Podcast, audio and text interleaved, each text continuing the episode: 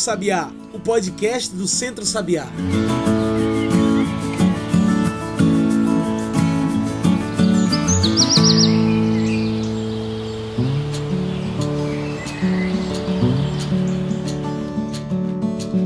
Olá a todos e todas que nos ouvem agora pelo Spotify e demais plataformas. Eu sou João Lucas e está começando agora o Cantos do Sabiá, nosso podcast semanal sobre o campo, a cidade e o mundo. Cantos do Sabiá é o nosso podcast semanal. Então, se quiser receber um episódio novo toda semana, já segue a gente aí. Aproveita e segue nas redes sociais. É por lá que você se informa sobre tudo o que o Centro Sabiá está fazendo, inclusive qual o tema desse podcast. Você vai saber com antecedência se você entrar no Instagram, ou no Twitter, ou no Facebook e procurar por Centro Sabiá.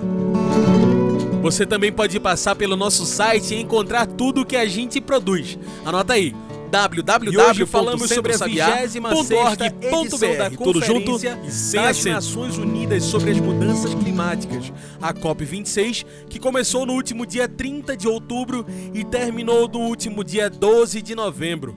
A COP26 é um dos encontros mais importantes do mundo para o debate especializado sobre mudanças climáticas, sobretudo no cenário atual, onde as nossas decisões hoje vão influenciar em muito o nosso amanhã.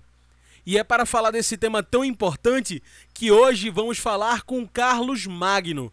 Carlos é mestre em agroecologia e desenvolvimento rural sustentável pela Universidade Internacional de Andaluzia ele também é coordenador de mobilização social do Centro Sabiá e membro do painel de governança da plataforma Semiáridos América Latina. Carlos, muito obrigado por aceitar nosso convite. Você pode se apresentar melhor para quem está nos ouvindo, falar um pouco melhor sobre você? Olá a todas e todos. É, meu nome é Carlos Magno. Eu sou coordenador de mobilização social do Centro Sabiá. É um prazer poder conversar um pouco com vocês hoje sobre os efeitos das mudanças climáticas, sobretudo recentemente com a COP26 que aconteceu nos últimos dias, que foi assunto que todo mundo viu em algum momento da televisão, escutou sobre. É isso. Vamos lá. E para a gente cair de cabeça em nossa discussão, Carlos, você poderia explicar melhor para a gente o que é a COP26, a Conferência das Nações Unidas sobre as Mudanças Climáticas? De forma direta, a COP26 é a Convenção das Partes das Nações Unidas para o Clima. Ela, na verdade, é COP, né? Convenção das Partes, 26 porque é a 26ª reunião. Na verdade, ela deveria ser a 27 em 2020, seria a 26 e foi cancelada por conta da pandemia é, da Covid-19. Mas falar rapidamente, assim, a, a COP é a principal, né? é a mais importante conferência sobre o clima do planeta. E aí eu vou resgatar rapidamente de dizer o seguinte: ela começa, na verdade, em 94, mas ela, ela é fruto, na verdade, da Eco 92. É, talvez algumas pessoas lembrem que foi chamada também da Cúpula da Terra.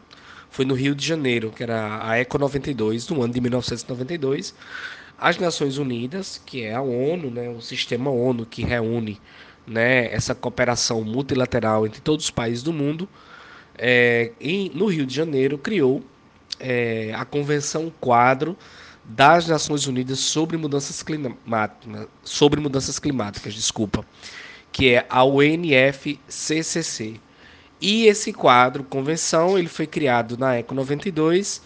Ele, na verdade, em 94 entra em vigor e a partir de 94 reúne todos os anos é, países, né, chama Conferência das Partes, os países para discutir essa, essa perspectiva da mudança do clima é, no planeta, né? Então, acho que está é, tá um pouco explicado assim, pelo menos em termos mais conceituais, o que significa a COP26. Obviamente que ela vai, essas convenções, ela compromete, estabelece metas é, para o cumprimento né, da, da diminuição dos gases do efeito estufa para que a temperatura do planeta não aumente. É, é isso que, que a COP né, tem se colocado. E essa discussão sobre as mudanças do clima não são recentes, não é verdade? O relatório do IPCC, o painel intergovernamental sobre mudanças climáticas, também atestou que agora, sem sombras de dúvidas, são os seres humanos os culpados pelo aquecimento global. O que isso significa? Sermos responsáveis pelas mudanças climáticas, Carlos? E que passos devemos começar a tomar para mudar isso? Olhe, sem sombra de dúvidas, essa discussão não é recente sobre o clima e eu queria retomar aqui uma tese defendida por um pesquisador chamado Dennis Meadows em 72. Ele era do Clube de Roma, que era um clube que tratava dessas questões, um grupo de cientistas dessas questões, e ele estabeleceu uma tese, ele defendeu uma tese em 72 é, chamada Limites do Crescimento. Ele foi expurgado, né? da ciência, porque ele dizia em 72 que a gente precisa perceber que o crescimento econômico precisa ter um limite. A gente não pode no planeta viver como se ele fosse ilimitado. Então imagine que toda essa construção que ele fez em 72 foi negada, e aí, como eu falei na resposta anterior, é, em 92 isso é retomado, mas de forma muito que se cria o conceito de desenvolvimento sustentável, mas de forma muito leve, de forma sem muitos compromissos. Hoje todo mundo da mineradora ao banco fala em sustentabilidade, então essa palavra desenvolvimento sustentável ela perdeu totalmente o sentido dela é, e ela foi cooptada né, por esse sistema que vai, na verdade, transformando tudo em dinheiro. É, então, ela, esse debate ele já é muito antigo. E, e, obviamente, que ele vai se intensificando à medida que vai chegando num limite meio é, catastrófico, né? que é o que está acontecendo exatamente agora. É, o último relatório do painel sobre mudanças climáticas do IPCC traz claramente isso, de que a gente está chegando num ponto sem volta, ou seja, o aumento da temperatura ele vai chegar no momento que a gente vai passar a savanizar as florestas, ou seja, transformar florestas tropicais em savanas. É, e aí, assim, criar onde já é seco, como no semiárido, a tendência é ficar mais seco. Então, os lugares que o nível do mar vai subir, então, cidades, por exemplo, como Recife, que são cidades que estão no ranking das seriam mais atingidas por aumento da, do mar, porque Recife é construída dentro do mangue e está no nível do, do mar. Então, qualquer subida do nível do mar, você pode ter alagamentos, como já acontece quando chove. Imagine se o nível do mar sobe mais. Então, assim, é uma questão muito delicada essa. É, da necessidade dessa mudança e dessa clareza de que foi o comportamento humano a partir do desenvolvimento industrial, da queima de combustíveis fósseis, que tem aumentado a temperatura no planeta. Bem, Agora a gente vai fazer uma pequena pausa. Fica aí que a gente continua rapidinho essa conversa com Carlos Magno. Hoje a gente fala sobre a COP26, que aconteceu durante o mês de outubro e novembro. Fica aí que a gente volta já já.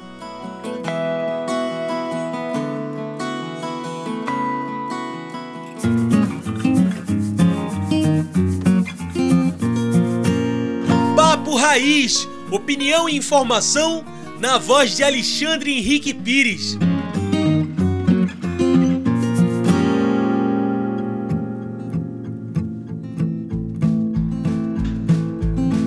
Ouvintes do programa Em Sintonia com a Natureza. Aqui é Alexandre Pires e eu estou de volta essa semana com a nossa coluna Papo Raiz. E queria conversar com vocês hoje sobre o Auxílio Brasil, que é o programa do governo que substitui o Bolsa Família. Para começar essa conversa, eu queria trazer um pouco a memória sobre a importância que foi o programa Bolsa Família ao longo desses 18 anos. O programa Bolsa Família nunca foi um programa populista ou um programa assistencialista, mas foi um programa para redistribuir a renda com a população mais pobre do Brasil.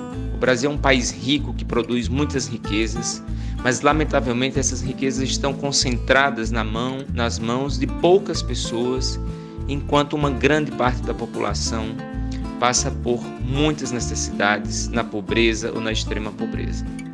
O programa Bolsa Família foi responsável pela melhoria e o aumento da segurança alimentar, por tirar as pessoas da situação de fome e de miséria que a gente viu no nosso país durante muito tempo. Tem os seus limites, tem as suas dificuldades, mas foi muito importante, inclusive um programa que foi exemplo para vários outros países. Então, o governo Bolsonaro chega agora com o programa Auxílio Brasil, que na verdade eu quero esclarecer alguns elementos que é importante que todos e todas saibam. O programa Auxílio Brasil, é, ele que está sendo, foi paga a primeira parcela agora no mês de novembro, está sendo paga. Ela, ele com o valor de 400 reais só vai a este valor de 400 reais até o final de dezembro de 2022. Depois disso, o governo não sabe de onde vai tirar recursos para garantir o programa Auxílio Brasil. Diferente do que era o Bolsa Família, porque estava previsto, inclusive na Constituição brasileira, é, as, as regras de funcionamento do Bolsa Família. É, e quero dizer que, diante do contexto da crise sanitária, da pandemia que a gente está vivendo, nós chegamos aí a alcançar aproximadamente 40 milhões de pessoas com o auxílio emergencial. Agora, tenham em conta que, diante desse contexto que nós estamos vivendo, o Auxílio Brasil não vai garantir a continuidade com o mesmo número de pessoas é, que estava recebendo o auxílio emergencial. Só para vocês terem uma ideia, dos 40 milhões de pessoas que receberam o auxílio emergencial, apenas 14 milhões vão continuar recebendo o Auxílio Brasil. A região Nordeste é uma das mais afetadas com o corte pelo governo Bolsonaro e vai perder mais de 5 milhões e 600 mil famílias vão deixar de receber essa ajuda, mesmo diante dessa crise econômica que a gente vive. O estado de Pernambuco perde aproximadamente 1 milhão e 38 mil pessoas vão deixar de receber é, o, o auxílio emergencial e não recebem o Auxílio Brasil. Então é importante a gente estar atento e cobrar dos vereadores, cobrar das prefeituras, a pressão sobre o governo federal para que a gente tenha a cobertura o máximo possível das pessoas em situação de extrema pobreza com esse Auxílio Brasil. Você ouviu Papo Raiz, opinião e informação na voz de Alexandre Henrique Pires, uma produção do Núcleo de Comunicação do Centro Sabiá.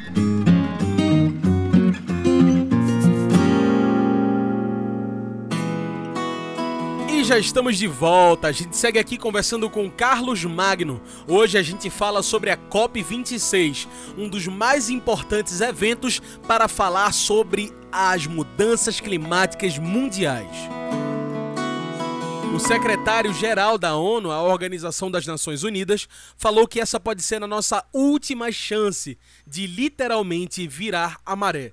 Por isso eu pergunto: qual o nosso futuro caso não comecemos a nos preocupar com as mudanças do clima agora. Eu costumo fazer uma analogia para que a gente entenda essa mudança no clima da seguinte forma: se a gente pega uma, uma rã, né, e coloca dentro de uma bacia com água, numa panela com água fria, e você liga o fogão e ela vai aquecendo, a RAM ela vai absorvendo aquela temperatura e estabilizando ela com o corpo dela até chegar um momento que ela não vai conseguir mais estabilizar e ela morre ali cozida dentro da panela. É bem trágico. Mas se você pega a RAM e a água já está quente e você coloca ela dentro, ela vai pular para fora imediatamente. Eu faço essa analogia porque se a gente olha nos últimos 40 anos para trás para o semiárido brasileiro, a gente percebe, na verdade, que as coisas vêm mudando lentamente. E nós somos essas ranzinhas que estão nesse, nessa grande panela de água quente que vem aquecendo ano a ano, que vem mudando ano a ano. É o ano que não chove, é o ano que é irregular, É a temperatura que vai aumentando e as pessoas vão dizendo, está ficando muito quente. É aquela safra de feijão ou de milho que começa a diminuir gradativamente. São as sementes crioulas que vão se perdendo. São as fontes de água. São as nascentes que secam. São as cacimbas que secam. São os riachos que deixam de existir. Só que isso acontece ao longo de 40, 50 anos. E a gente não vai percebendo. Até que um dia a gente se vê obrigado a sair desse lugar para não morrer. Então, é, é, isso que vem acontecendo e eu acho que é isso que o que o, o a pessoa, né, o secretário-geral da ONU, Antônio Gutierrez, disse que é a gente vai ter uma última chance aí, né, para mudar essa maré, ou seja, é, para mudar a situação. É uma situação, ele chama até de é, catástrofe climática, ou seja, nós estamos vivendo num momento, num impasse na humanidade, que a gente pode ter grandes mudanças é, se a gente não frear né, o aquecimento global no planeta. E eu, eu vou explicar rapidamente por que a gente chama de aquecimento global, porque na verdade o planeta vem esquentando. Né? Aí, não, mas alguns lugares fazem mais frio, não sei o quê. Esse desequilíbrio ele faz que aconteça eventos climáticos diferentes e muito mais agudos, onde faz mais frio pode esfriar mais, mas também pode esquentar. Mas onde está quente, a tendência é aquecer mais e ter eventos climáticos inesperados. Por exemplo, o grande debate é, das COPs né, é você conseguir hum, é, aumentar a temperatura a níveis pré-revolução industrial, né, que acontece aí no século XVIII, é, e você manter níveis acima daquela temperatura que o planeta tinha pré-revolução industrial, apenas 1,5% que já está se tornando difícil fazer isso. Então, todo esse debate que tem é para as nações diminuir a quantidade de combustível fóssil, diminuir a quantidade de gases de efeito estufa, para garantir que esse aumento de temperatura no planeta seja apenas de 1,5% acima dos níveis pré-industriais. Porque a tendência é que ele seja maior. E se ele for maior, se ele já é catastrófico sendo 1,5%, mas se ele for maior do que isso, é uma coisa assim, é uma tragédia, né? Ou seja, porque você vai ter descontrole no clima no mundo inteiro e a gente pode não ter o mundo é, que a gente conheceu. Aqui no Brasil a situação não é tão diferente. As queimadas, o desmatamento, a poluição dos rios e também o uso de agrotóxicos é cada vez maior. Isso contribui em muito para o fim dos ecossistemas e também de nosso planeta. Por que há tanta flexibilização de leis ambientais em nosso país? Afinal, a quem interessa tanta queimada e tanto veneno? Pois é.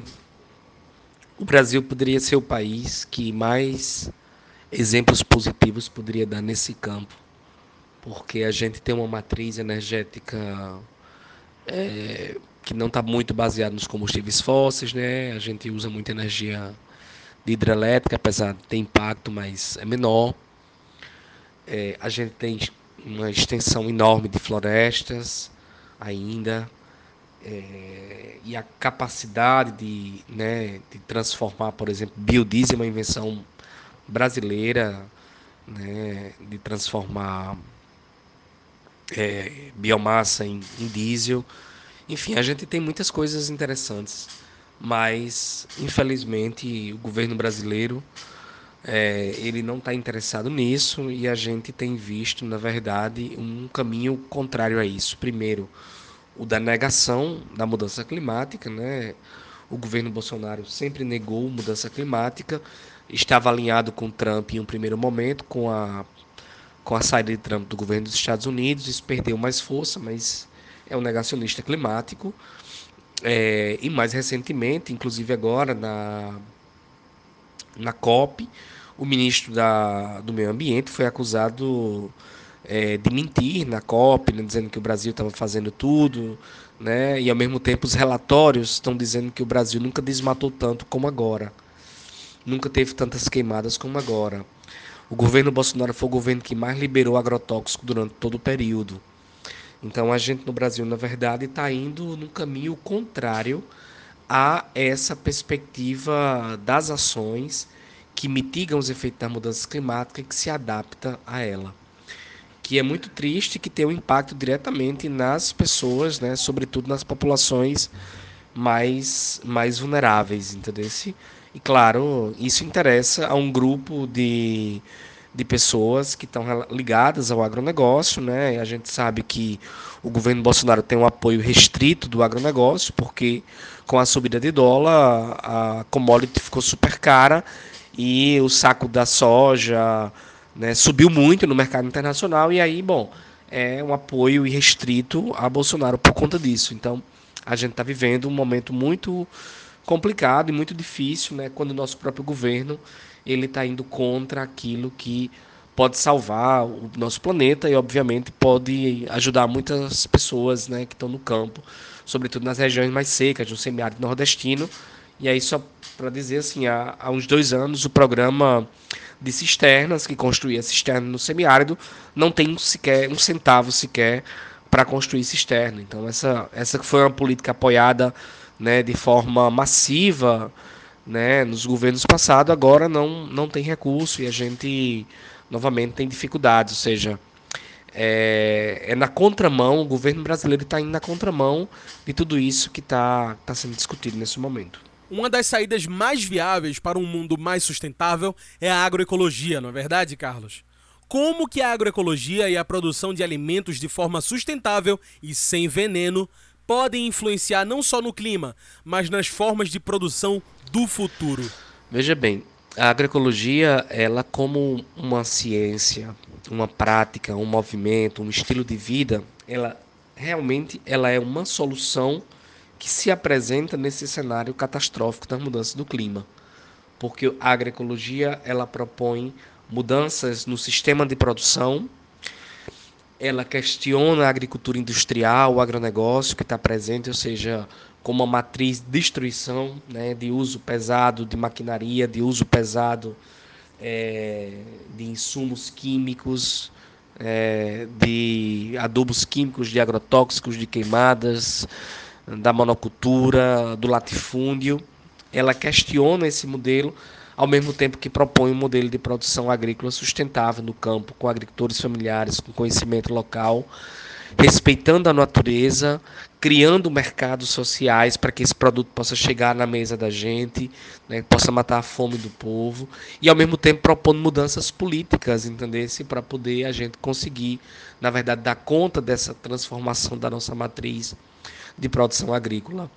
É muito complexo isso porque a nossa matriz ela está colocada dentro do agronegócio há 500 anos, quando o Brasil foi ocupado, né, quando a gente foi colonizado. Então, essa lógica do que antes era colonização, hoje ela se transforma na globalização e a globalização, a colonização de antes e a globalização de hoje.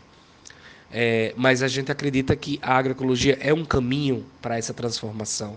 Ou seja, a agricultura familiar ela não pode ficar refém das estratégias do agronegócio. Ela precisa construir outras formas de produção, distribuição dos alimentos, porque, eh, bom, as próprias organizações internacionais do multilateralismo, como a FAO, como o FIDA, né, a ONU já reconhece que a agroecologia é um caminho para a produção de alimentos limpos e para acabar com a fome no planeta. Então, é uma saída concreta, é, não é apenas uma utopia, não é apenas uma ideia, é na prática, na vida real, as famílias estão mudando, estão construindo outros sistemas alimentares é, e muitos, na verdade, né, para superar essa crise que a gente está vivendo. E para além da agroecologia, que caminhos devemos tomar para minimizar ou reverter os impactos das mudanças climáticas? Olha, a, a crise que a gente está vivendo, ela é muito complexa porque ela, ela tem aspectos muito muito difusos, né? Você tem, por exemplo, no semiárido uma crise por conta da falta de água, mas não é só a falta de água também falta serviços públicos adequados para a população.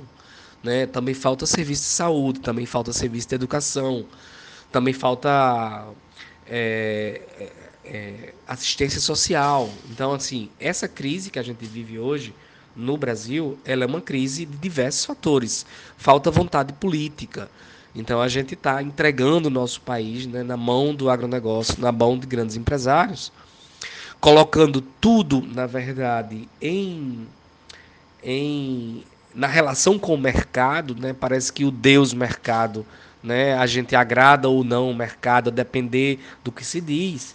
E na verdade isso não tem nada a ver com a qualidade da vida das pessoas. Cada vez mais o Brasil tem 19 milhões de pessoas passando fome, 100 milhões de pessoas têm alguma dificuldade para comer, ou seja, metade da população tem uma dificuldade para se alimentar. Isso é gravíssimo na situação que a gente está vivendo hoje no nosso país. Então, nós precisamos fazer mudanças políticas consistentes nesse país. Nós precisamos retomar, por exemplo, é, o Programa Nacional de Redução dos Agrotóxicos. Nós precisamos tirar incentivos fiscais dos agrotóxicos, que tem uma quantidade enorme de incentivos fiscais. Ou seja, é, no Brasil as mudanças elas são muito profundas, é uma mudança política sobretudo, né?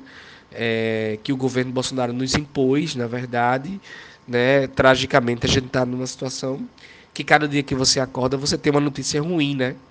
A dessa semana foi o fim do programa Bolsa Família, que vai ser substituído por um programa é, Auxílio Brasil, que é um programa, na verdade, que vai ajudar ao processo de eleição do Bolsonaro, porque é um programa que acaba em 2023.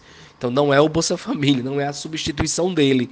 É uma outra coisa, o Bolsa Família, um programa que existiu transferência de renda, que fazia que as pessoas fossem para a escola, as crianças se vacinassem, ou seja, isso acabou. Então, que a gente vai ter um programa eleitoreiro no ano eleitoral. Então, essas, eu estou exemplificando isso para dizer que, é, para além da agroecologia, as transformações no Brasil elas precisam ser políticas também.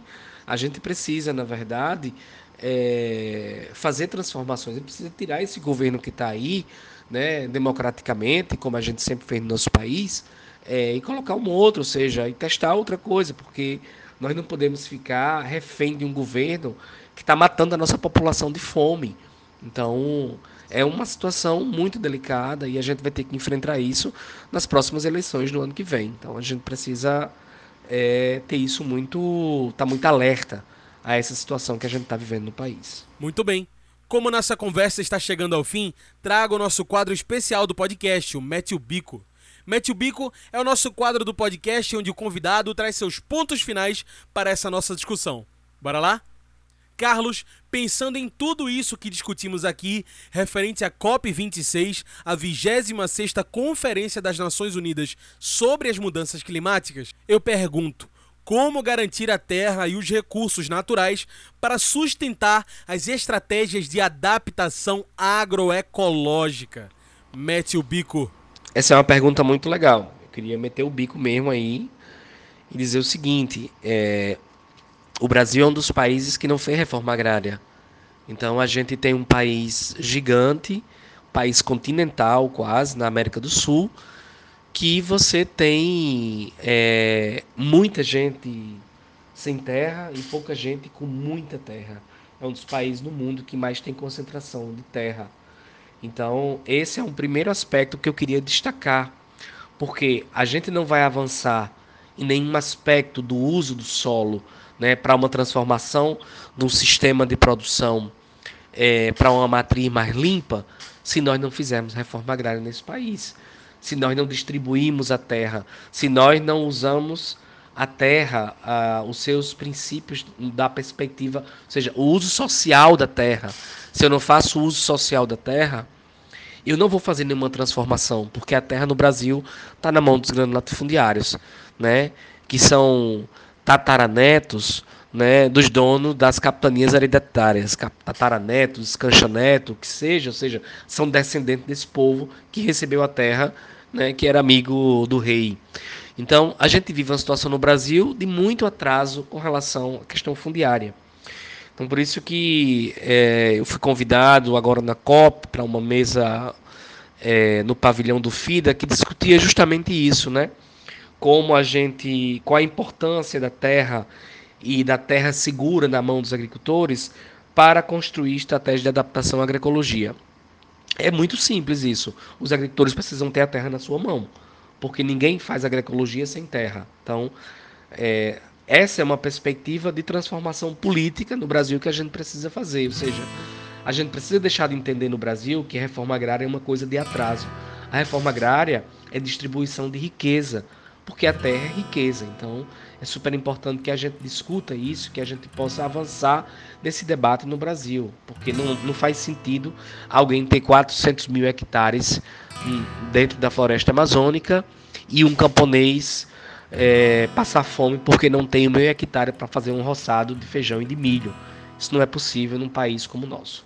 Então, deixo esse, quero meter o bico nessa, nesse aspecto, trazer esse ponto que muitas vezes as pessoas simplesmente esquecem e acham que é isso mesmo, mas não, isso não podemos naturalizar que a terra como um recurso natural, assim como a chuva, que é para todos, assim como o sol que nasce para todo mundo, Assim como o ar que nós respiramos, a terra também é um recurso natural.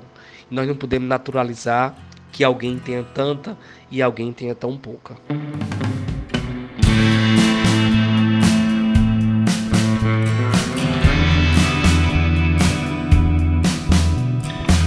É isso. Carlos, muito obrigado pela sua participação. Infelizmente, o nosso tempo de entrevista está acabando. Tem alguma mensagem que você gostaria de deixar? Alguma consideração final? Bom, sobretudo gostaria de agradecer o convite e dizer que a gente segue, o Centro Sabiá segue na sua luta, no seu trabalho para construir uma sociedade mais justa, mais igualitária no campo, mas na cidade, a partir dessa abordagem agroecológica que tem sido a marca nossa e dizer que as pessoas podem se juntar a nós, podem fazer parte dessa luta junto conosco, né, a partir do nosso programa Comida de Verdade Transforma, coloca lá comidadeverdadetransforma.org.br ou Centro Sabiá barra Comida de Verdade Transforma e você pode contribuir conosco. Procura nossas redes sociais, Instagram, Facebook, YouTube, no nosso site centrosabiá.org.br se junte a gente também para a gente fazer essa transformação juntos. É isso, um abraço. Então tá aí. Muito obrigado mais uma vez pela sua participação, Carlos. Gente, hoje conversei com Carlos Magno. Ele é mestre em agroecologia e desenvolvimento rural sustentável pela Universidade Internacional de Andaluzia, coordenador de mobilização social do Centro Sabiá e também membro do painel de governança da plataforma Semiáridos América Latina. Então é isso, pessoal. O Cantos do Sabiá vai ficando por aqui e a gente lembra das nossas redes sociais.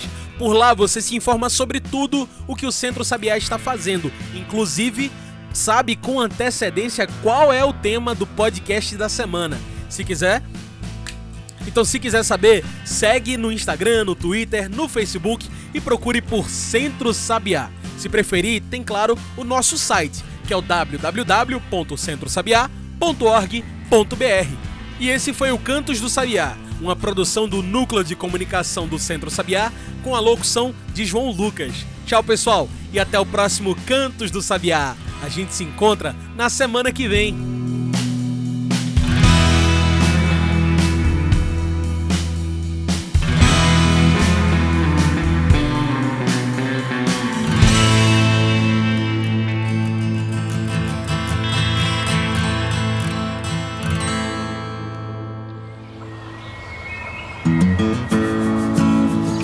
Você ouviu Cantos do Sabiá.